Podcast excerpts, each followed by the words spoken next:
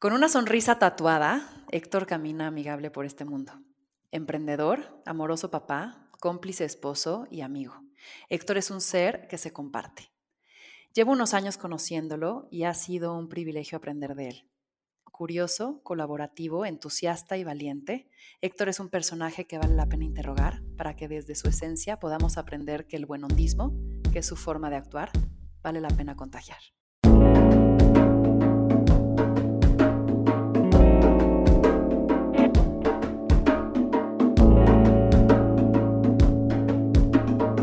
Esto es Más cabrona que bonita. Héctor, bienvenido. Wow, o sea, casi lloro. ¿Qué onda con tu, o sea, no estoy preparado? Qué bárbara. Qué bonitas palabras. Gracias. Ay, gracias por compartirte, gracias por estar aquí, por tu tiempo. Me encanta que estés aquí. Y como es de costumbre, quisiera empezar con unas preguntas rápidas para conocerte un poco mejor. Así que, sin mucho meditar, lo primero que te venga a la mente, lo avientas. ¿Te late? Mm, va, órale. Venga. ¿Qué te quita el sueño? El fracaso. Héctor, en una palabra. Persistente. Si pudieras vivir una película, ¿cuál sería? El padrino. y tú eres el padrino, supongo, Héctor. Exacto. Yo nunca, nunca me doy por vencido. ¿A qué suena el silencio? A, mis sueños más grandes. La palabra que más usas. Güey. Y el pensamiento que más te visita. ¿Qué voy a dejar cuando me muera? ¿Qué le agradeces a la cuarentena? Conocer más a mis hijas. Una frase que te gusta o que te inspire. Uno es lo que es, no aquello por lo que se le admira o se le odia. Un buen consejo que te han dado. Trata a los demás como te gustaría que te trataran. ¿Y el peor? Eso no va a funcionar. ¿Cuál es para ti la ironía más grande de este mundo? Em, que todos estamos tratando de ser felices y, muchas veces sentimos envidia. ¿El peor defecto del ser humano? Ego. ¿Qué es aquello que has vivido y que nadie se podría perder de experimentar? Ser valiente, o sea, el no sentir miedo. ¿Cuál es tu sombra? Mi sombra es mi pasado tu más grande sueño aún por cumplir? Yo creo que es Soy Water Internacional. ¿Y tu más grande sueño ya cumplido? Mi familia. Y por último, ¿cómo quisiera ser recordado? Eh, alguien que ayudó, alguien que ayudaba sin, sin preguntar muchas cosas, es una persona que ayudaba. Buenísimo. Gracias, Héctor. Ya puedes relajarte. Ay, ay, ay, ay. Oye, quiero que comencemos por lo que te trajo aquí.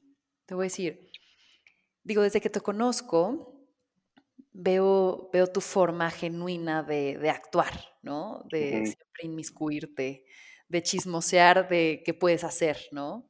Sí. Y hace unos meses, antes de todo este, este encierro, como que de pronto observo lo importante de generar comportamiento positivo, inclusive en el encierro, ¿no? Pero cuando nos topábamos, cuando cruzábamos miradas, cuando, cuando podrías generar más cercanamente una cadena de valor, de, favores, ¿no? Cómo de pronto este comportamiento positivo se puede clonar, se puede multiplicar. y, y, para mí, ser portador del buen hondismo es una buena forma de cambiar la vibración entre nosotros. Y tú me pareces un ser encarnado en el buen hondismo. eso te trajo aquí, el, el chismorrear y interrogarte a, partir de eso, ¿no? Entonces, quiero empezar por preguntarte, ¿te consideras alguien feliz y por qué? Sí, sí me considero una persona feliz. Em, creo, que la, creo que sí es muy de mi, de mi pensar que la felicidad no es un absoluto, no es, no es necesariamente un, un lugar a donde ya llegaste y, porque bueno, creo que si, si piensas de esa manera, entonces te puedes perder de, muchas otras cosas que te puedan hacer felices. Em, hay una cita que me gusta mucho de, un autor que me encanta que dice que la felicidad es la superación de obstáculos hacia una, desconocidos hacia una meta conocida. Y creo que eso es lo que a mí me mantiene constantemente feliz, porque, porque ahorita la meta yo no lo veo como, como cosas, como problemas, sino como retos y como cosas que hay que superar. Entonces, cuando lo supero, o por lo menos lo intento con todas mis ganas y, no, me queda, no, no, queda en mí, eso a mí me hace feliz, ¿no? Porque me hace feliz que di todo de mí y el 90% de las veces supero y eso para mí es la, las cosas que me hacen feliz porque las cosas materiales no, a mí no me hacen feliz. O sea, es padre, pero no me hace feliz. No, no, es, no está basada mi felicidad en eso. Em, pero, pero que mi hija un día llegue y me dice, papá, ¿te acuerdas cuando me dijiste esto? Tienes razón, porque eso, eso para mí es como wow, ¿no? Entonces creo que sí soy una persona muy espiritual, este, muy, muy espiritual, y, y esas cosas para mí son la felicidad. De acuerdo el otro día me metí a la coladera de odio más grande que tenemos, que es Twitter. y que al final del día, eh, las redes son un reflejo de lo que es la sociedad, ¿no? Claro. Y me llama la atención lo enojada que está la gente. Quiero citar algo de lo que escribieron desde mí. El otro día decía, los peores capítulos de Shark Tank son donde la pinche, insufrible, insípida y sin personalidad de Ana Victoria, ya sabes, y te arroban, ¿no? Porque a huevo quieren que lo veas, ¿no? Entonces, claro, claro. Como que mi primera reacción es, ¿por? ¿No? O sea, no te conozco, cabrón, ¿no? O sea, ¿por qué como querer eh, joder o hacer sentir mal a alguien, ¿no? ¿Tú por qué crees que haya gente que viva tan miserable, tan infeliz? ¿Crees que tenemos arreglo en el mundo? Si de pronto te sentaran o te pusieran en el hombro de Dios, si es que hay un Dios, ¿no? Llámese ese, ese, ese personaje sobrepoderoso que, pudieras decir, oye, pues muévele aquí, arréglale aquí, ajustele acá. ¿Qué harías? O sea, ¿por qué la gente vive así? ¿Y qué harías para cambiarlo? Eh, desde mi punto de vista, los peores infiernos que se están viviendo en el mundo están dentro de las personas. Y, al no lograr encontrar la verdadera fuente de esos infiernos, de esos demonios, hay que buscar quién es el culpable de ese infierno y de esos demonios. Es, creo que es muy, es muy humano, más no espiritual. Es muy humano, es muy, es muy, ya sabes, como, ah, claro, pues entonces me va mal es por alguien, pero cuando me va bien es porque soy un chingón. ¿No? O sea, es, es, es, un, una, es una onda que no hace absolutamente nada de sentido y me parece que las grandes carencias que hay en este país eh, como que le echan leña a esos infiernos, ¿sí me entiendes? O sea, la gente que, que está todo el día en un trabajo que odia, que, que, está en una relación que odia, ya sabes, o sea, como que ella misma se puso en ciertas situaciones que, que no le gustan y de repente ve a alguien y por supuesto es, un, es esta sensación de decir, es que alguien tiene que, alguien tiene que responder por mis sufrimientos internos. Y mm, ese es mi punto de vista. Y, que tiene arreglo, por supuesto que tiene arreglo, porque eh, soy un fiel creyente de que todo, todos podemos cambiar para bien, así como podemos cambiar para mal, también podemos cambiar, cambiar para bien, pero tiene que ver con que cada uno tengamos la disposición de ese cambio y la necesidad de ese cambio. Si no llegamos a, ese, a, ese a esa plataforma de decir, oye, ayúdame, entonces no, no hay ayuda. No sé si, si te ha pasado vivir eh, que tratas de ayudarle a alguien que no quiere ser ayudado. O sea, no, no te dice no quiero, pero te pone todas las barreras para ser ayudado. Y bueno, entonces no importa lo que le pongas enfrente, no lo va a aprovechar. Entonces yo creo que el, el, mi solución para que creo que haría es, es tratar de ayudar a las personas a entender su mente, a entender que ellos no son esa mente, que, nos, que somos más allá de la mente, que somos más allá de la carne, eh, que es un proceso, ¿no? No, no, no es algo, ojalá fuera mágico y te tomas unas gotitas y ya estás, eh, es un proceso y muchas veces no somos este, capaces de, de, dar ese seguimiento en ese proceso como un proceso de cuenta de emprendedores, ¿no? Sabemos que los emprendedores es un camino de larga duración, pero todos queremos ir a Victoria 147, salir de ahí y decir, wow, ya soy millonario. No, eso no jala, no, así, así no es. Entonces creo, creo yo que el arreglo sería que, trabajemos todos en esta superación eh, espiritual, creo yo. De acuerdo. Y, yo creo que también mucho tiene que ver con la actitud, que es un poco lo que acabas de decir, ¿no? Claro. Y, leí una frase que posteaste que decía, la actitud positiva me ha llevado a donde nunca me imaginé. Para ti, ¿qué es la actitud? ¿Cómo se pierde y cómo se gana? Mira, para mí la actitud es eh, la manera en que recibes lo que la vida te da, ¿no? Em, yo creo que eh, cuesta mucho trabajo por, por, todos los infiernos que tenemos en, la mente, que, que, después hablaremos de eso, pero yo, yo creo que la, la, el, el, diamante en bruto de la, de la buena disposición de aceptar lo que la vida te llega es algo que se va puliendo, ¿no? O sea, al, principio, cuando no estás muy consciente, te llega un reto y es como, ¿por qué a mí siempre me tiene que pasar esto? ¿Y por qué a mí, ya sabes, es como víctima? Cuando te pones en causa y, logras encontrar qué, qué pudiste haber hecho tú que te puso en cierta situación, a mí eso es la actitud. O sea, una actitud responsable, que es lo que yo me he inculcado por años y lo que le trato de inculcar a mis hijas, es, es eso, ¿no? Es, no, eres pobrecito. O sea, se siente feo, te tengo que dar un apapacho, un abracito, eso todos lo necesitamos, pero después de eso te tengo que tratar de decir, a ver, vamos a tratar de encontrar qué pudiste haber cambiado en el camino a que estés en esta situación. Entonces, creo que esa es, para mí, es, eh, es la actitud responsable, ¿no? De decir, sí, esto lo pude.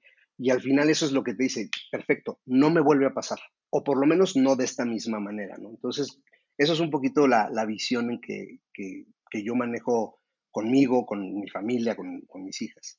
Claro. ¿Y cuál es tu secreto? Porque justamente yo también estoy totalmente de acuerdo contigo y agregando un poco, eh, el otro día platicaba con alguien que también entrevisté que era justamente el poder de cambiar el filtro de cómo ves las cosas, ¿no? O sea, la realidad pues, es bien distinta para ti, para mí, y depende de nosotros cómo lo vemos y cómo lo interpretamos, y eso al final se traduce en sentimientos y emociones sí. y en un comportamiento, ¿no? Algo que te distingue es tu sonrisa es este secreto para verlo todo con una sonrisa. O sea, siento que como que te sucede algo, sea pinche o no, es como de, pero vamos a verle el lado bueno, ¿no? Y, con esta sonrisa y con esta alegría. O sea, ¿cuál es este secreto? Mm, creo yo que llegué a un punto en mi vida hace unos años, eh, debes tener unos 10 años, em, justo quizá un poquito. La verdad es que siempre he sido una persona muy alegre, o sea, siempre fui un niño alegre. Este, yo, yo me acuerdo de siempre burlarme de mí, ¿no? Como que me daba risa cosas que hasta pensaba. Eh, o sea, creo que es algo muy evidentemente inherente que después en la vida, con los madrazos, como que, puta, pues sí, como que dices, güey, ¿para qué sonrío? Y sí me volví por unos años una persona mucho más seria. Y, y viene, y vino, en mi caso, en mi autoanálisis, eh, de que un amigo muy cercano y que al cual yo admiraba mucho, me dijo, güey, es que tú eres un bufón, güey, o sea, tú, y me, y me caló muchísimo, ¿no? Porque yo lo tomé mal, dije, puta, sí, soy el, soy el reír de todos, y, no se están riendo conmigo, sino se están burlando. Todo esto acá adentro, ¿eh? O sea, todo esto es una película que yo me hice. En estos infiernos que hablas. En estos infiernos, que yo dije, ah, claro. Y a partir de ahí yo tuve una etapa como de 10 años, donde me volví muy serio. Y ocurrieron varias cosas en mi vida que creo que me, regresaron a ser como, como soy. Uno, eh, una vez estando en casa, mis hijas chiquitas, eh, no sé, algo las, como, no sé si las estaba regañando o algo así, y mi mujer llegó y me dijo, oye, oye, oye, oye, ellos, ellas no son tus, no son tus empleadas, ¿eh? son tus hijas. Ese, esa madre a mí, en ese momento dije, ¿qué estoy? O sea, no me había dado cuenta de qué actitud tan, tan estaba teniendo tan mala, ¿no? Entonces, por principio de cuentas dije, wow, lo que estoy haciendo con mis hijas, pero lo que más me llamó la atención es, madres, así trato a mis empleados. Eh, entonces fue así como muy revelador ese comentario. Entonces esa fue una de las cosas. Después, cuando, cuando pude hacer una, una terapia y darme cuenta de eso que pasó con este amigo mío y lo quité, dije, me vale madres, yo soy así y así voy a ser. Y si la gente se burla de mí, me vale madre, ¿me entiendes? O sea, como que empecé a tener esta onda de decir, lo que piensen y digan de mí me vale absolutamente madre, porque yo sé quién soy. Eh, yo cuando estoy con la gente sé que lo que más quiero es que la gente esté bien y esté contenta, entonces eso nadie me lo puede quitar. Y la última cosa que me, que me hizo como decir, güey, la vida está ahí para que tú, tú le sonrías y para que tú estés contento fue cuando mi esposa estaba en su tratamiento de cáncer, eh, donde todo, o sea, cuando le tocaban los, los, las quimios y verla, llevarla al, al, hospital. Estábamos ahí toda la noche en las primeras quimios, salíamos a las 5 o 6 de la mañana del hospital y verla que era como, o sea, una verdadera madriza y ella a la semana que seguía otra vez y otra vez y otra vez yo decía, güey, ¿de qué chingados me voy a quejar yo en esta vida? ¿De qué chingados me voy a quejar? ¿No? O sea, es, se vuelve absurdo de, de las cosas por las que yo veía cómo me, cómo me, me quejaba y, y, me ponía serio y así, ¿no? No quiere decir que, que estoy sonriendo el 100% de las veces, pero sí el 80%, eh, porque mi teoría es que ante los retos de la vida, o ríes o lloras. Y la neta, cuando lloras, lo único que haces es picarle más a los demonios, a los otros demonios que ni siquiera están volteando, también les dices, hey, miren, estoy, estoy llorando, vengan, chinguenme más, claro, ¿no? claro. háganme sentirme peor. Y, y la sonrisa es, es, como una frase, ¿no? Que, que no hay problema, no hay reto, no hay dificultad, no hay pelea que resista una buena carcajada, ¿me entiendes? Es como que auto, automáticamente botas, rompes el, todo lo que está pasando. Entonces creo que es mi, como mi teoría, ¿no? De, de, la vida, de estar, tratar de estar, no, no, no inconsciente, pero sí decir, ok, vino esto, órale, va, va, vamos a chingarle, vamos a, a ver qué se me ocurre. Eh, entonces creo que tiene que ver con esta formación que les platiqué ahorita de estas transformaciones y de ser más consciente de que a mí me gusta ser así y, y, y, y hay gente que me dice, güey, eres, la, eres como la décima persona que me dice, güey, ¿tú por qué siempre estás sonriendo? Y yo, güey, no, no me había dado cuenta. Es muy agradable, síguelo haciendo. Gracias. Oye, Héctor, justo como que vivimos una sociedad muy insatisfecha. Sí. Y, y como que estamos, a pesar de tener tanto, de pronto queremos tener más o experimentar uh -huh. nuevas cosas, o de pronto nos cansamos o nos aburrimos y queremos eh, cambiar lo que tenemos. Eh, no día gratis, como que somos esta generación desechable, ¿no? Y tenemos como esta añoranza de lo que no es, en vez de de pronto sí. voltear a ver lo que sí es, ¿no? Uh -huh. ¿Cómo navegas en esa línea entre la ambición sana de sí curiosear y descubrir más y, ¿sabes? Y el no estar insatisfecho por saber que puedes tener algo que no tienes hoy? Mira, creo que para mí es un tema, e, es igual que, que, todos los procesos, son etapas donde cuando eres mucho más joven eh, necesitas todo, necesitas todo, necesitas todo, necesitas todo.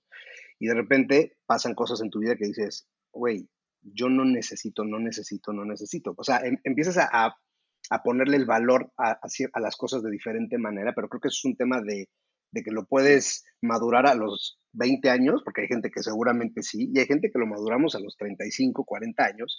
Eh, al final está bien, al final esas maduraciones son espirituales más que, temporales, y para mí eso, eso tiene, mucha, eh, tiene mucho valor. Eh, yo, fíjate que eh, en, estas etapas de, de, de, grandes cambios en mi vida, eh, leí una frase de un, de un, post, no me acuerdo ni de dónde, que decía, si no eres feliz con lo que tienes, no lo serás con lo que no tienes. Y me, y me, y me quedó muy grabado porque dije, sí, cierto, a ver, yo, por ejemplo, ahorita no tengo, eh, no tengo un departamento en Acapulco, por ejemplo, ¿no? Y tu esposa es puta, ¿por qué no tengo un departamento en Acapulco, güey? No puede ser que no pueda tener un departamento, ¿no? Y se me olvida que tengo una casa hermosa, se me olvida que tengo esto, se me olvida. Entonces, creo que es... Eh, también es parte de toda la mercadotecnia que, en la que vivimos, eh, todos, también todos estos fake lives que existen, ¿no? Porque todo lo que vemos en las redes sociales, que no está mal, en las redes sociales yo creo que es para poner cosas padres, o sea, pero no, pero la gente lo que quizá le falta es decir, pero eso no es full time, eso no es que, wow, todo el tiempo está, no, todos, todo lo que pasa en la humanidad tiene toda esta escala de tonalidades de sentirse apático a veces, tener ganas de llorar, pero sentirse contento. Está padrísimo ser capaz de experimentar todo eso, ¿no? El tema, creo yo, es que nos clavamos en decir, no, es que como no tengo esto, entonces, pero bueno, se puede volver tan absurdo eh, como se puede volver tan fácil de decir, es, es cambiar un punto de vista, ¿no? ¿Qué tan, hablamos de la actitud, qué tan, qué tan abierto estás a decir, sí, sí lo voy a cambiar, sí, sí voy a cambiar eso, sí voy a ceder en esto, ¿no? Que creo, creo, que la palabra ceder es, es, también parte importante en mi vida, ¿no? De decir, yo necesito y yo tengo que, y yo tengo que decir, no, no tengo que, y está bien que yo no tenga que. Eh, y, esa creo que es la, creo que es una parte importante de, de, valorar lo que tienes. Eh, y, al final es más importante, ¿no? Yo, yo les decía a mis, a, mis hijas cuando a veces se pelean con sus amigas, ¿no? No, es que esta era mi mejor amiga y están en la edad donde todos son sus mejores amigos, todos se aman, así, ¿no? Y, y de repente le dije, fíjate, llevas dos días enojada porque una amiga te dejó de hablar o lo que sea, y tienes 10 amigas que no les has hablado, que te quieren y que están esperando que les mandes un mensaje y no las pelas. Entonces, prefieres una de nueve.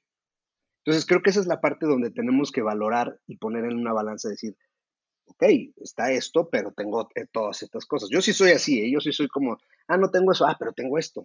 O sea, sí, sí soy muy, este, Mike Wazowski, yo creo, ¿no? Muy, muy optimista, muy, muy.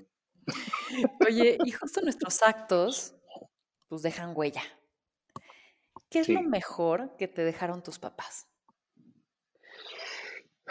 Mira, hay, un, tema eh, importante en mi vida con respecto a mis papás. Eh, mi mamá me tuvo a los 18 años, una, niña. Eh, al año de que yo nací se divorcia de, mi papá biológico y a los tres años se casa con mi papá, que no es mi papá biológico, pero es quien se encarga de mí desde los tres años. Em, entonces, yo realmente digamos que la escuela, o sea, lo que más me ha dejado mi, madre, que es que, yo creo que es la persona que más, eh, sí, como que más cosas me dejó, es uno, sin quererlo, esa actitud de todo se puede, todo se puede, todo se puede, eh, está cañón, ¿no? Porque sí creo que ella infundó mucho en mí ese tema. Em, también mi papá, mi papá no biológico, pero que fue mi papá, eh, creo que me dejó mucho el tema de trabajar. Él se iba de la casa a las 7 de la mañana, llegaba a las 7 de la noche a trabajar. Era, era, y yo soy muy así también, ¿no? O sea, yo no paro, no paro. O sea, me tengo que sentir agotadísimo y mi mujer tiene que decir, oye, güey, ya, cabrón, o sea, págale tantito eso madre y vente para acá. Y de mi papá eh, biológico lo conocí muy poco.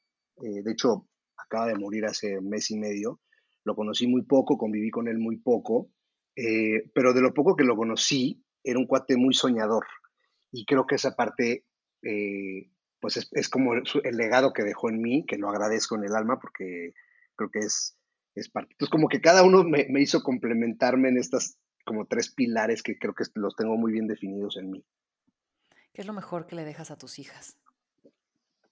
No sé, Ana, no sé. Ahí sí, eh, hay cosas que, siento que es lo que me gustaría, eh, pero, pero, pero siempre me, he puesto a pensar como, bueno, estaría para preguntarles a ellas, ¿no? Porque yo puedo pensar que les estoy dejando cierta cosa, pero ellas eh, eh, otra. Yo creo que por lo menos de lo que sí estoy consciente es que hay un camino de, a la espiritualidad. Creo que ese es el... Si, si de lo que siento que les estoy dejando puedo decir, creo que eso es en lo que más me enfocaría, ¿no? en, dejarles clarísimo que ellas eh, trascienden mucho más allá de solamente sus cuerpos, sus, cosas materiales. Creo que eso para mí sería lo, lo más valioso que les puedo dejar. Y en segundo lugar, eh, esta actitud de todo se puede. Si quieres y si tienes la actitud, todo se puede de alguna u otra manera, en sus tiempos, en sus modos, eh, tú tienes una expectativa, no siempre se va a poder esa expectativa, pero sí puedes caminar. Entonces creo que esas dos cosas creo yo y espero que sean de las cosas que ellas sí estén, porque no es como que las siento y les digo, a ver, esto es lo que les quiero dejar, ¿no? O sea, no, nunca lo he hecho. Día a día, sí. sí, no, es más bien como, como cada vez que ellas tienen una bronca, tratar de reforzar esas dos cosas. hablamos, o sea, te escucho hablar y, y me vuelco hacia el sí, como si se puede, como, ¿tienes alguna filosofía ante el no? Al recibirlo o cuando lo dices. Mira, trato de decir, muy pocas veces digo que no. Creo que donde más veces digo que no es a los permisos de mis hijas. este, porque esa es una etapa de papá que me ha, me ha costado muchísimo trabajo. Este, pero en, en, otros, en otras cuestiones pocas veces digo que no. Y, y cuando recibo el no, eh, primero, hay veces que me bajonea, dependiendo de la situación, ¿no? O sea, pero, mi bajoneo dura tres minutos. Este, me bajonea y digo, chin, ok. Y hay un libro que leí de un cuate que hizo fundraising para escuelas, iglesias y fundaciones en Estados Unidos. Y es un crack. Y, en su libro, eh, que se llama Asking, de hecho, el libro, este, hay dos, cosas muy padres que dice. Uno decía, cada vez que alguien me dice no para una donación, porque además pedir un donativo es de las cosas más difíciles que hay y yo me dediqué a pedir donativos por muchos años. Entonces, creo que esa onda de que te digan que no ya es como, o sea, es la respuesta estándar de la gente. Eh, entonces, él decía en el libro, cada vez que alguien me dice que no, en mi, en mi cabeza es no ahorita. ¿Me entiendes? Entonces, eso me lo, como que me lo adopté y cada vez que alguien me dice que no, digo no, entonces quiere decir que yo tengo que ser más inteligente para que la próxima vez que lo proponga sea un sí. ¿no? Eh, y la otra parte que decía es, eh, para la gente que hace fundraising, es, decía, eh, empieza su libro diciendo que un fundraiser se muere, llega al cielo con San Pedro y le dice, a ver, cuéntame tú qué hiciste en, en esta vida para merecerte el cielo, ¿no? Y le dice, no, pues yo hice fundraising por 20 años. ¿no? Y que San Pedro saca las llaves y dice, por favor, denle el mejor lugar su arpa, porque este cuate tuvo su parte del infierno. Entonces son cosas que digo, ¿qué, qué, pasa si me dicen que no? No pasa absolutamente nada, ¿no? Claro. ahorita mencionabas de tus hijas. ¿Qué es lo más gratificante y lo más doloroso de ser papá? lo más doloroso, bueno, ahora sí que cada quien habla como le fue en la feria, ¿no? Pero a mí mm, el no sentirse necesitado creo que es lo más doloroso. O sea, pasas 15 años de tu vida, papá, papá esto, papá esto, papá necesito esto, desde alcánzame esto, desde dame la mano, a papá llévame aquí, llévame acá, llévame acá, y llegan los 16, 17 años y es, ya no hay papá, necesito bla, es nada más papá, dame permiso de, y ahí es donde yo me podía vengar, pues no. Pero como tienen una abogada aquí, que es mi mujer, que por cierto gana, gana todas, eh, entonces creo que esa es la parte que a mí más me ha costado, ¿no? Es decir, ahora me toca cambiar mi punto de vista y sentirme gratificado porque ahora ya quieren volar solas y que esos logros que tengan solitas, yo decir, ah, yo ayudé a eso de alguna manera y que ahora me toca ser el cuate que, que tiene que esperar en la banca a cuando haya un problema que le llamen, ¿no? O sea, ahora, ahora, me, ahora me toca ese perfil de, de, decir, estoy, o sea, son mis hijas, ¿me entiendes? Y aquí voy a estar y el día que necesiten a su papá, pues yo no me voy a hacer güey y decir, ah, no, o sea, tú, tú te fuiste, ¿no? no ah, me pues necesitabas, ¿eh? Exactamente, exactamente. Pero bueno, fue un proceso que duró unos años ese. Y lo más gratificante es verlas Em, ver cómo se desarrollan em, eh, con sus amigas en sus escuelas. yo, como tú sabes, yo solamente hice la primaria, entonces yo tenía mucho miedo que dijeran, pues en un punto me dijeron, oye papá, no, la neta no quiero estudiar, y yo con qué pinche este, valor moral les puedo decir, no, no, ahora la acabas, ¿no? Eh, entonces verlas que han, que han, que una ya acabó la prepa, que la otra está por terminar la carrera en un año y medio, eso me, a mí me hace muy feliz y, lo que me hace extremadamente feliz es que son buenas personas. O sea, son, son, son niñas que, que primero ven por los demás y eso a mí me, me, me, pone así, ¿me entiendes? Porque eso sí es como, eso sí es educación de la casa. O sea, no, no, no. Tú entras a un lugar y está una persona de intendencia, la saludas perfectamente, le das los buenos días, porque es tan importante como la persona que vas a ir a ver. Eso es, algo que aquí en esta casa así es. Entonces, ver que, ver que son personas de bien, que son personas buenas, eh, que, de repente ven a un amigo en, en, broncas y es, papá, voy a ir y le voy a ayudar. Y eso para mí es, así me, me, me llena de orgullo 100%. Y, y, va con mi siguiente pregunta. Subiste una frase sobre amar a pesar de todo es el mejor secreto del universo. Y tú transmites mucho amor, ¿no? No sé qué tanto te mientan la madre después de todo lo que subes también de, de, tus hijas en redes y tal, y tu familia, y ahí todos como estos secretos incómodos. Pero transmites mucho amor a tu trabajo, a tu familia, a tu esposa, a tus mascotas, ¿no? ¿Cómo vives balanceado y regando todas tus parcelas para que sigan siendo importantes sin descuidarse? O sea, y más cuando de pronto emprendes y te toma más tiempo, de pronto tus hijas están chiquitas y te toma más tiempo. ¿Cómo balanceas todo a lo que quieres darle amor e importancia a tu vida? Eh, bueno, en esta etapa de mi vida, eh, Anaví, es, es, tiene que ver más con ya haberme dado cuenta de, muchas veces que dejé de darle amor a cosas. Em, porque es normal, ¿no? Creo que de repente cuando estás en tus 20 no existe nadie más que tú y tu pareja quizá, y, na, y, fin, ¿no? Tu mamá te vale madre, tu papá te vale madre. O sea, no, es que te vale madre, nada más no son tan importantes como tus propias necesidades o, o sueños.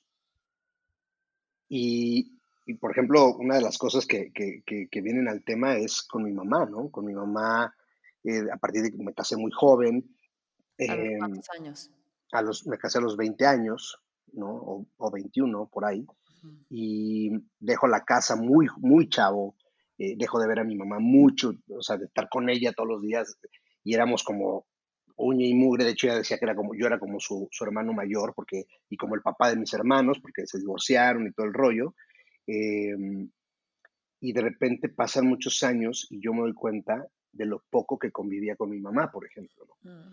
Y no nada más eso, cuando empiezo a convivir más con mi mamá, llegué, eh, hubo una etapa hace como 10 años que, que me molestaban muchas cosas de mi mamá, ¿no? Como que hacía cosas y de eso te decía, ay, no, no puede ser, ¿no? Y, y, un día un amigo perdió a su mamá, de, así inesperadamente, no, no sabes cómo me, me, pegó y dije, imagínate que te pasa a ti y tú con tus pendejadas, perdón, de que te, esto no te gusta y esto no te gusta. Y te juro que en ese momento dije, nunca más, nunca más. Y, y, no quiere decir que no, de repente mi mamá esté enojada y yo esté por dentro así. Pero, la verdad... cambiaste, ¿eh? porque de pronto todos tenemos algunos problemas, algunos temas no, temas pendientes, ¿no? O, cosas que te resuenan o te espejeas inclusive. ¿Cómo das ese cambio sin tener que ir a años de terapia? Mira, mira, la verdad, yo, yo, leo, eh, yo leo muchísimo y desde que tengo siete años, eh, que, creo que es también uno de los mejores legados que me han dejado mi mamá y mi papá, es entenderme como un ser espiritual o ponerme en el camino de entenderme como un ser espiritual.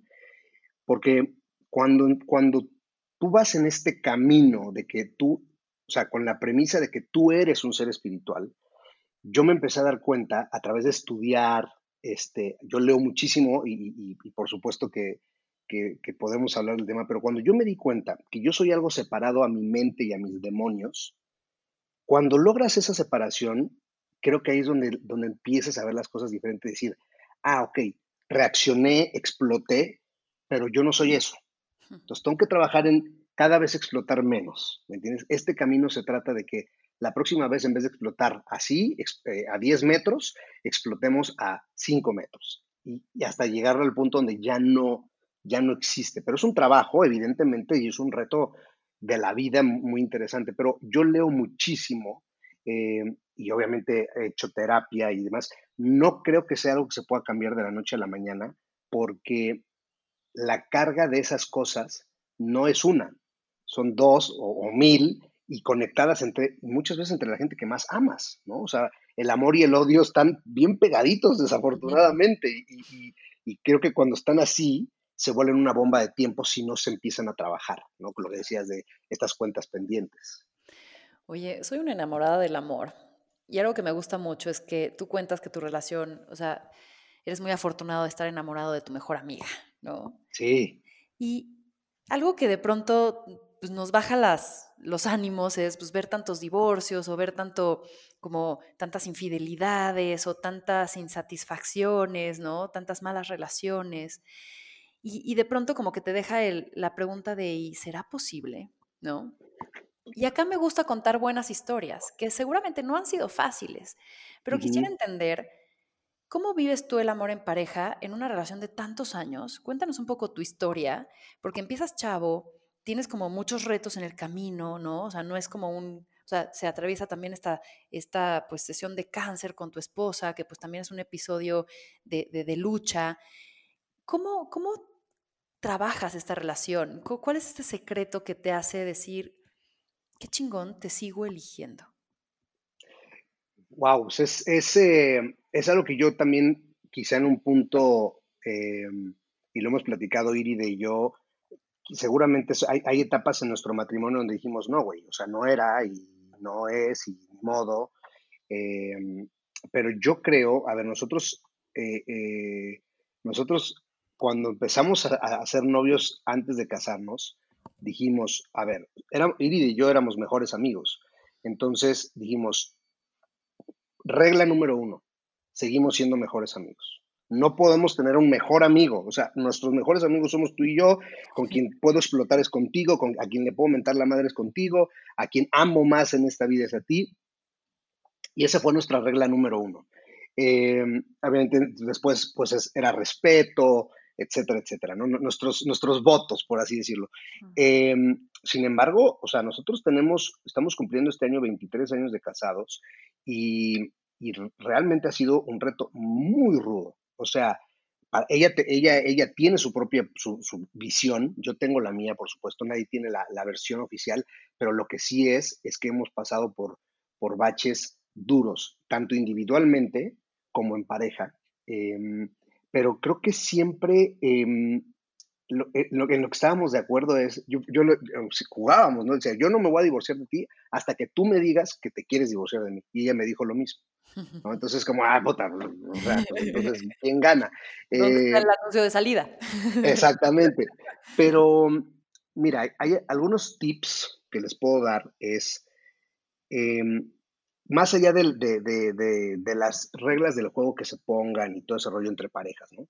Pero una de las cuales eh, les puedo compartir es aprender a ceder, ¿no? Yo a los 10 años de matrimonio, más o menos, 12, yo no, o sea, era muy malo para ceder, ¿me entiendes? Porque era este juego de ego, de decir, no, yo tengo la razón, no, mi idea es la mejor, no, yo esto, ¿no? Y, y esa parte del ego, la, la, yo cuando me di cuenta le dije, dije, a, ver, por ejemplo, van ejemplos así 100% reales. A mí no me gustan las películas de amor, ¿no? O sea, no, las cursis no me, nada más no me gustan, ¿no? no las disfruto tanto, las veo. Y Eiride es fanática, es niña Disney, este, princesas, todo amor, etcétera, ¿no? Entonces, cada vez que íbamos al cine y era eh, Duro de Matar tres eh, you got an email, ¿no? Entonces, como, no, vamos a, no, y era, y entonces, claro, ves la película y estás todo encabronado y no sé qué. Y yo esa, en esa ocasión, como a los 12 años, dije, a ver, voy a aprender a ceder. Ahora quiero ver, quiero ver si puedo llevarme a mí mismo a disfrutar lo que ella disfruta, porque obviamente además íbamos a ver la película y yo no lo disfrutaba y le hacía saber a ella me aseguraba de que, de que entendiera que no lo disfruté. Y, y lo empecé a hacer y dije, güey, no está tan mal. ¿no? Y lo empecé a hacer yo primero, ¿eh? sin que ella supiera, era un, rollo mío. Y de repente un día le dije, ¿te has dado cuenta que las últimas 10 películas que fuimos a ver han sido de amor? Ni una de acción, ¿eh?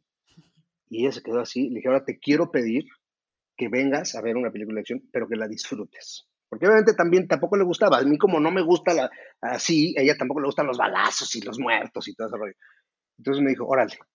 Entonces empezamos a entrar en, esta, en este juego los dos, de decir, no, te toca a ti. No, sí, cierto, y te toca a ti. No quiere decir que el 100%, ¿eh? no, no, no, no, tampoco quiero dar una imagen que wow, qué perfección. Tener la apertura de aprender otras cosas y de disfrutar, el, disfrutar estos mismos gozos que el otro tiene como para coincidir.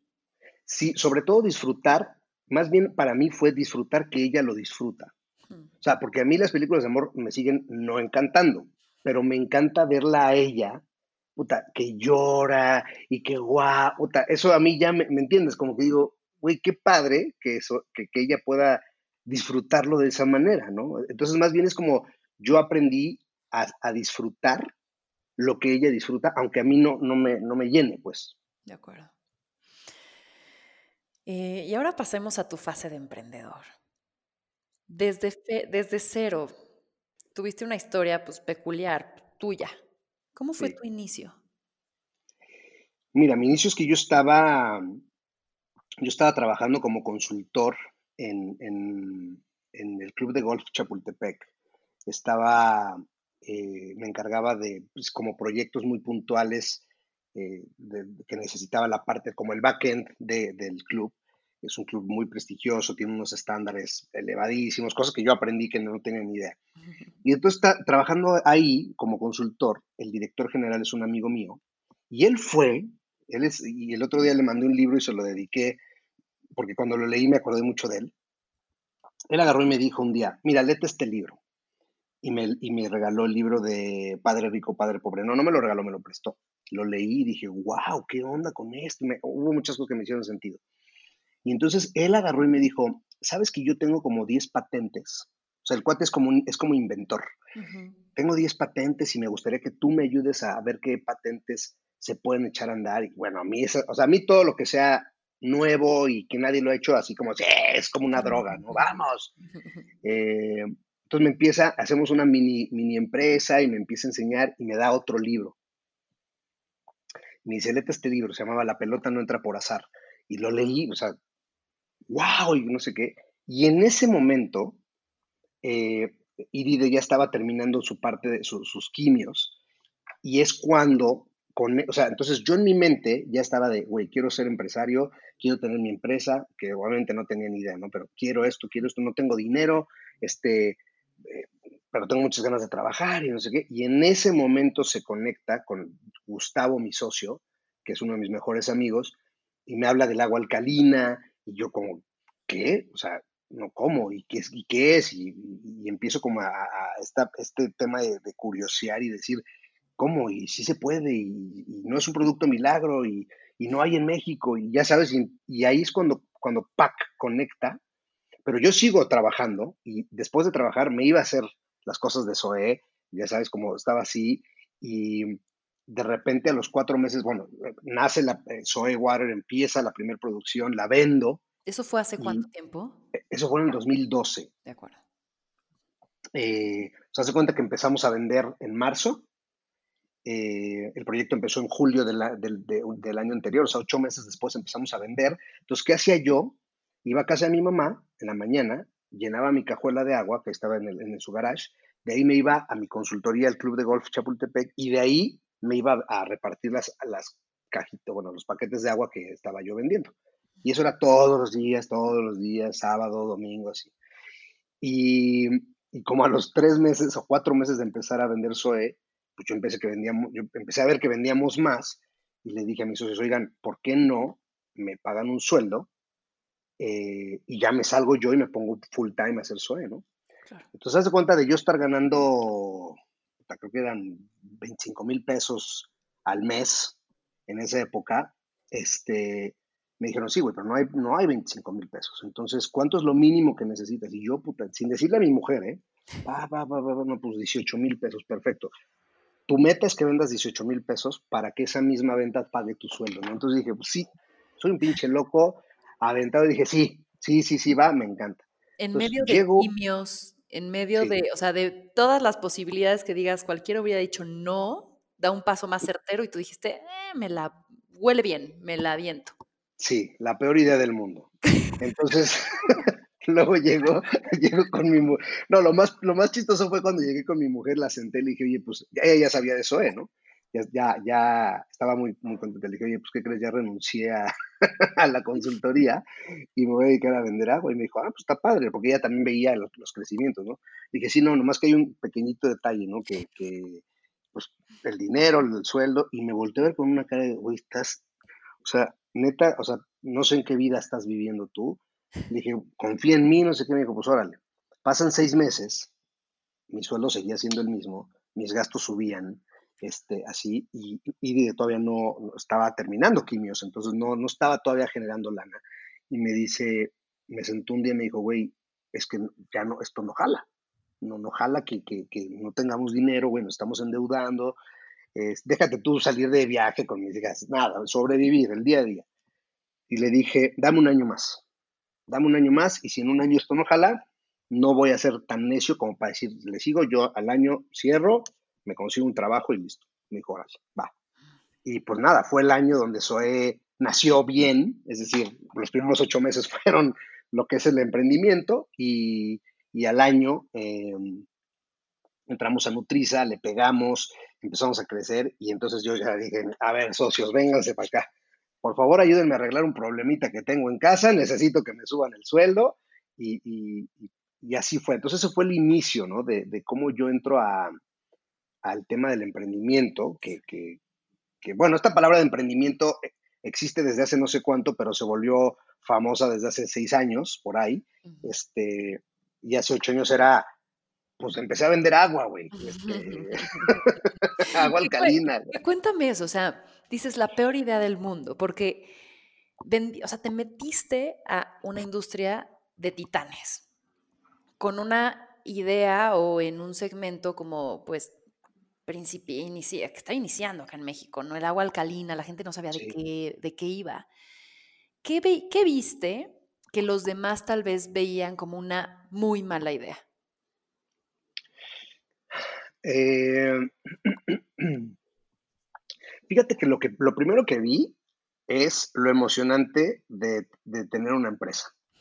Este, y lo segundo que vi es que me encantó el logo, el logo que tenía mi socio, que es la, la, botella verde con azul, cuando me enseñó el logo, ¡pum! Fue flechazo. Dije, wow, me encanta, ¿no? No entendía nada del agua alcalina, pero me encantaba cómo se veía. Y nada, fue, fue un tema totalmente intuitivo. Fue un te llamó la pasión. Total. No fue nada racional. entonces, sí, no, porque yo no entendía. No, había una comprensión del tema. Y cuando me preguntan, oye, ¿cómo, ¿por qué te metiste donde hay titanes, literalmente donde hay monstruos que venden agua? ¿Por qué te metes ahí, no? Y la verdad es que no me lo puse a pensar. Y qué bueno, porque si no, quizás nunca lo hubiéramos hecho, al final de cuentas, ¿no? Entonces, em, realmente lo que yo vi fue eh, algo que me gustaba, que me llamaba mucho la atención. Lo que sí, digamos, que era más un poco más lógico fue, eh, yo estaba leyendo un libro que se llamaba Usted no está enfermo, está sediento, que lo escribió un doctor. Eh, porque a mí, como Gus, ya, mi, mi, socio ya me había hablado del agua, yo dije, bueno, no sé nada del agua, voy a leer. Y me encontré este libro. Y en ese libro había muchas cosas que me hacían sentido.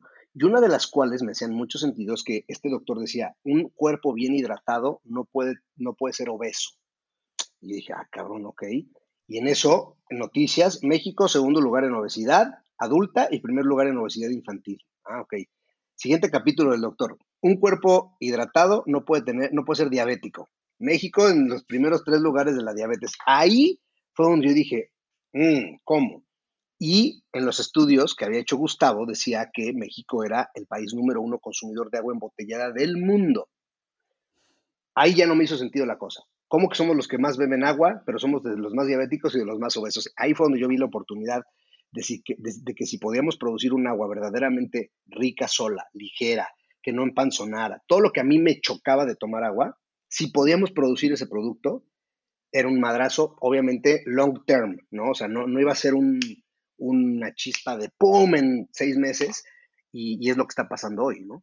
¿Y cuáles son estos atributos que no tiene el agua simple que sí tiene el agua alcalina? Mira, lo más, eh, y de hecho, si ven el capítulo del agua de Zac Efron, de su, de su serie en, Netflix, van a ver que el principal tema con el agua purificada es que justamente matan el agua, porque la ponen, la pueden llevar a un, nivel de filtración tal que el agua ya está muerta, es decir, ya no te aporta absolutamente nada. Entonces, así como entra, sale, no, no te aportó nada. Y da la casualidad que el, agua es el primer, fue el primer alimento y la primera medicina del hombre. Entonces, em, creo yo que, la gran diferencia es que Zoé la, construimos, es decir, quitamos las cosas que no deberían estar en el agua, que tu cuerpo igual no puede procesar, no le sirven de nada, y que al contrario se pueden retener en el cuerpo, como plomo este, y otros minerales que la madre naturaleza genera por sí sola. O sea, no, no, no es, no hay en las montañas un químico echándole cosas, pero imagínate que en una, en una producción de Fiji encontraron cianuro, cianuro natural, ¿no? Entonces, ¿qué hace, qué hace SOE? Le quitamos todo lo que no debería estar en el agua y le dejamos lo que sí tu cuerpo necesita, pide, encuentra de todas maneras en las verduras y en los alimentos. Entonces, esa, más allá de pocos estudios científicos de qué más puede hacer el agua alcalina, que nosotros la verdad no nos metemos en eso, nos metemos en decir, esta es un agua que no te cae pesada, no te empanzona y te hidrata realmente. Y esas tres cosas, que las entiendas y que las pongas en práctica son suficientes para que Soy Water sea hoy el referente en un agua que, que es de altísima calidad. Ahora, hay una controversia sobre el agua embotellada. ¿Qué tanto vendes agua? ¿Qué tanto vendes botellas? Sea, ¿cuál es tu postura ante esto? Fíjate que nosotros estamos muy al, pendientes de, todo lo que esté pasando en cuestión de plásticos. Definitivamente nosotros no estamos en el negocio del plástico ni estamos en el negocio del transporte, que son los negocios de Coca-Cola, Bonafont, etcétera. Es decir, ellos te venden un plástico súper delgado, súper ecológico, pero que no se puede reutilizar. Yo, eh, por el contrario, SOE lo que hace es darte un plástico mucho más resistente, con BPA free, pero que lo puedes reutilizar. Entonces, yo lo que mi comunicación es tu botella, reutilízala. Eh, por otro lado, te doy un, un, un, water box de 10 y 20 litros para que lo rellenes de la misma SOE o usa tus termos si quieres. Y, estamos nosotros muy al pendiente de los nuevos plásticos, porque si no existen los nuevos plásticos todavía compostables y biodegradables, cuando tienes a Coca-Cola, Nestlé, Pepsi y Danone, que venden millones de kilos de, toneladas de plástico, es porque no, se ha encontrado un plástico con esas características que económicamente pueda, pueda funcionar para la gente. El gran problema es que estas grandes empresas han hecho del agua tan barata que hoy para ellos es un verdadero problema. O sea, eh, tú imagínate estar vendiendo una botella de un litro en ocho pesos. Yo que conozco los costos digo, madre santa, ¿cómo? ¿Cómo eso es su negocio? A, cada botella le ganan tres centavos, cuatro centavos ¿Y qué va a decir el consumidor cuando le subas una Bonafont de 8 pesos a 12 pesos? Te va a decir, no hay manera. No hay manera que ahora me vendas 50% más caro tu, producto, como por qué, ¿no? Entonces, lo que nosotros estamos tratando de hacer es, primero que nada, educar a la gente en el tema del reciclaje, porque la basura no llega solita a la calle. La basura no, no, no, no, tapa las coladeras solitas. Alguien fue y tiró la, bolsa de las papitas en algún lugar, las botellas de plástico y demás. Entonces nosotros lo que vamos a hacer es seguir educando a la gente. ¿no? Hoy tenemos varias cosas bien padres. Una es yo, todos mis clientes que le entrego a domicilio, yo les recojo sus botellas cuando ya las dejaron de reutilizar, yo se las recojo, se las doy a Banco de Tapitas con las tapitas y Banco de Tapitas recibe un dinero por ese, por ese reciclaje para niños con cáncer. Eh, además, tenemos eh, con Grupo Promesa, estamos ayudando a reforestar eh, ciertos lugares. Y acabamos de comenzar ahorita un, proyecto con, una emprendedora social que se llama Sama, donde básicamente convertimos las botellas de SOE en contenedores de basura no reciclable. Es, todo un, tema la basura, ¿eh? O sea, hay todas las, por ejemplo, los chocolatitos que te comas, esa envoltura no, dice ella, no la recicla ni Dios Padre. O sea, no hay manera de reciclarla. Los de las galletas. Entonces, ¿qué hacemos? Estamos educando a la gente a que en su botella de SOE, después de reutilizarla, empieces a echar toda esa basura que no es reciclable. Y la pachurres, y la pachurres, y la pachurres, y la pachurres. Dos cosas están pasando. Yo ya voy en la segunda. te das cuenta de, toda qué, cuántas cosas puedes ya dejar de consumir con esas envolturas. Por ejemplo, el café, yo compro el café pues, en Costco y viene en una bolsa metalizada, no se puede reciclar. Entonces dejamos de comprar ahí y ahora voy a, a, la botega granel o voy o lo, se las compro una amiga en granel y dejamos. Pero todo fue porque lo pude poner en una botella y decir, madres, lo que estoy consumiendo, ¿cómo cambio este consumo? Y después, cuando generemos estos ladrillos, se llaman ecoladrillos, vamos a, construir casas y, bancas en parques y demás con los ecoladrillos. Entonces, son como, o sea, yo estoy comprometido en este tema, eh, sin embargo, en la parte del plástico, estamos ahí en, los foros esperando a que, a que exista ya un plástico que económicamente sea viable, no, no para mí nada más como empresa, ¿eh? ese es un factor. El otro es que yo te diga, ¿qué crees? Ahora esta de Zoe Water te cuesta 70 pesos. Pues la gente me va a mandar la fregada, va a decir, ah, pues qué padre tu botella, pero pues no la puedo comprar. Entonces es un poquito lo que estamos haciendo. Y además de lo del plástico, ¿cómo ves el futuro del agua? El otro día veía un documental en donde dice que para el 2040 no va a haber suficiente agua, a pesar de que estamos cubiertos de agua. Lo que sucede es que el 97% pues, está salada, el 2% está congelada y solo el 1% es agua utilizable por nosotros. ¿Qué crees que vaya a suceder con esta crisis del agua? Mira, yo creo que, yo creo que tiene que ver eh, muchas, muchas veces, y, depende mucho del país. O sea, tú te vas a Tailandia y a todas esas islas, no hay manera que se les vaya a acabar el agua por, por, las lluvias y por todo, por todo el ecosistema que tienen. Creo que tiene que ver también con factores del planeta. Por ejemplo, la Ciudad de em, México que justo nos la estamos acabando, nos estamos hundiendo, este, hay una pésima captura de agua, de lluvias, ¿no? O sea, ¿qué sucederá con México? ¿Cuándo llegaremos a este día cero en donde ya no tengamos agua? Mira, a California, California le acaban de decir que le quedan 10 años de agua. Em, yo creo que, no, tengo idea de para la Ciudad de México, pero sin, sin embargo yo creo que México al final de cuentas, y es horrible que lo diga, pero es un tema político, ¿no? O sea, no puede ser que no haya inversión. Que, a ver, estamos en un valle. En un valle quiere decir que alrededor hay montañas. O sea, te ha pasado, despega el avión, 10 minutos de vuelo, ya no hay nada.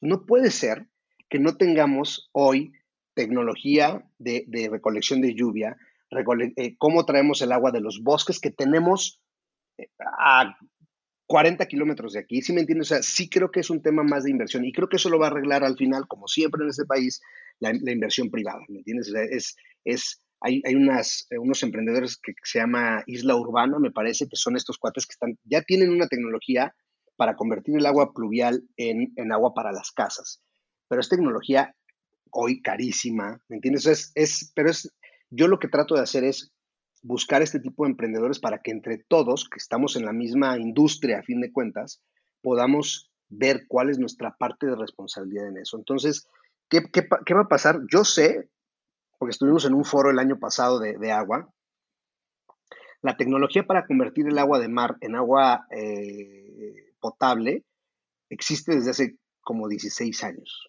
Está ahí.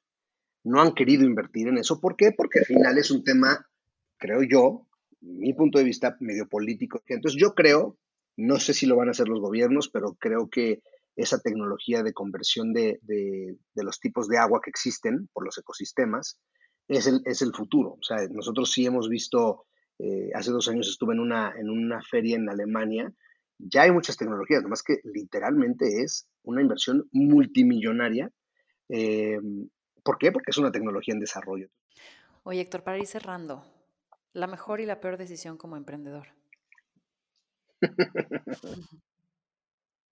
bueno, la mejor, haber comenzado. Eh, y ya sabes, o sea, como haberme aventado, creo que fue la mejor decisión. Hoy digo, wow, qué bueno que lo hice. Eh, la peor. Hmm, híjole, no sé, creo que, creo que la peor puede ser eh, no, no haberme capacitado en, temas de negociación. Soy malísimo para los números. O sea, o sea, una hoja de Excel la aprendí a usar hace tres años. Este, y, ¿sabes? Y creo que mis peores errores han sido este, estrictamente de, negociación y financiera. De acuerdo. Lees mucho, te informas mucho. Cuéntanos algún libro, podcast, herramientas que recomiendes para aquellos que quieran o ser más espirituales o aprender de, emprender. ¿Qué recomendarías? Miren, ah, en cuestión de emprendimiento, bueno, creo que hay muchísimos y, seguramente no les diré quizá los que están más en, no sé, de moda o no sé, pero eh, evidentemente Padre Rico, Padre Pobre para mí sí es, eh, creo que cuando lees ese libro tú, tú solito vas a intuir si estás listo o no estás listo para ese camino. Creo que a mí me pasó eso. Em, otro es eh, Delivering Happiness de, de, de, Sapos. Creo que ese libro es una Biblia del emprendimiento, del fracaso, de cómo superas el fracaso, de cómo superas el sentirte el rockstar de la vida. Este, creo, que es un compendio muy, muy bonito ese, ese libro. Y mm, bueno, recientemente leí este libro que se llama Creadores de Hits. Ok. Es, está padrísimo, padricísimo, porque mm, lo que me gusta este, de este, de este autor es que agarra de todas las industrias y varios ejemplos de las industrias. Entonces no te quedas con, ah, lo que hacen los que venden coches, güey, no vendo coches, cabrón, ¿no? O sea, eh, entonces, pero creo que al final es como estarse, estar, yo lo que hago cuando, por ejemplo, voy a, Gandhi o al, sótano o así, es que me voy al área esta de marketing y todo y pues el título, a veces no le atino, ¿eh? Hay veces que he agarrado libros que los empiezo y le digo, ah, no, me, no conecto, pues. Eh, entonces, esos son algunos de los libros que, les puedo recomendar, así como Out of the Blue. Uh, se me olvida uno, Crear o Morir, de Andrés Oppenheimer. Ese para mí también es Biblia, Biblia del emprendedor. Y, de la parte espiritual, creo que la parte espiritual tiene, tiene dos, mm, dos, etapas. La primera etapa es la, la, parte mental, entender qué es la mente, y después la parte espiritual. ¿no? Así, así, es como fue mi camino, por lo menos, y me ayudó a entender estos demonios, estos infiernos, estas cosas, y por lo menos decir, ah, eso es eso, que es la parte mental. Y para eso, pues el, libro que, a mí me abrió los ojos en cuestión de, qué es la mente y cómo está dividida la mente y qué tanto puede hacer la mente, eh, como les decía hace rato, o sea, para mí nosotros estamos arriba de la mente, pero a veces nos, la mente nos avienta cosas que no la creemos y le compramos todas esas tonterías eh, entonces, el libro que yo recomiendo mucho para que a mí me hizo, me ayudó a entender muchísimo la mente es Dianética, la ciencia moderna de la salud mental. Eh, es un libro totote, eh, no lo tengo aquí, pero es un libro bastante de, buen tamaño, pero se los juro que vas leyendo y dices, ah, madres, de ahí viene, ah, con razón reacciona, ah, o sea, es, no es, no, no vas a leer quizá algo que nunca hayas leído, pero como está escrito, sí es nuevo, sí es como decir, ah, ya, ya entendí. De acuerdo. Oye, Héctor, una última frase, un último mensaje, algo que quieras gritarle al mundo. Em, bueno, primero que nada, este, agradecerte por el espacio. Son, son momentos de introspección bien padres, de, plática muy padre. Y, bueno, siempre te lo he dicho, soy fan tuyo de, como emprendedora, eh, porque igual que yo, tuviste la peor idea del mundo de, hacer algo que, que hoy nos podemos reír, pero que sabemos que, muchas veces las sonrisas son más falsas que un billete de 25 pesos, pero te, admiro muchísimo, admiro mucho lo que haces por, por tan auténtico por, por las mujeres este, de, México. Y mm, yo creo que, mi mensaje final puede ser un tema de, de ver más las cosas positivas, eh, que lo, platicamos al principio, eh, es muy, muy importante eh, con todas las necesidades, con todas las carencias, con todo lo que está pasando en el mundo, enfocarnos en lo que está bien, ¿no? validar lo que está bien, porque somos muy buenos para, para decirle a la gente y muchas veces a nosotros mismos que estamos mal en algo. Y creo que eh, tendríamos que poner el mismo esfuerzo en decirle a la gente y decirnos a nosotros mismos cuando algo está bien, sin sonar arrogantes, vamos a decir, eso estuvo bien. es, una cultura que desafortunadamente los latinos no conocemos. Eh, yo eso sí se lo copio mucho, por ejemplo, a los americanos. Es como, good job, you can do it. Sabes, ellos tienen esa cultura muy cañona y, yo creo que eso es lo que hay que fomentar en, nosotros. Em, porque al final, yo siempre lo he pensado así, al final de nuestras vidas, cuando estemos en nuestro lecho de muerte, eh, con lo único con lo que nos quedamos es con lo que hicimos bien, ¿no? Porque lo que hicimos mal, pues, se hizo también. Entonces, nada, creo que es, es, un, es un tema, y ayer que justo entrevistaba a Chumel, terminando la, la conferencia, la, bueno, la plática que tuvimos, me escribió y me dijo, güey, es que necesitamos más foros de cosas que sí están bien, cabrón, porque porque lo que está mal, como decías, pues métete a Twitter y ya, ¿no? Date tu dosis.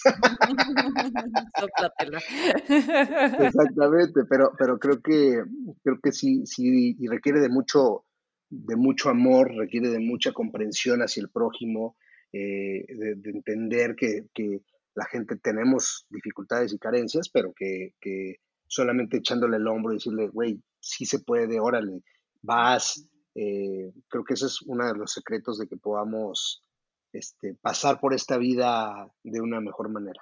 Echar buen hondismo. Exactamente. Venga. Muchísimas gracias, Héctor. Voy a cerrar diciendo, no son las circunstancias, sino tu opinión sobre ellas lo que te afecta profundamente. Y esto fue más cabrona que bonita. Gracias, Héctor. Qué rico tenerte. Gracias. Gracias.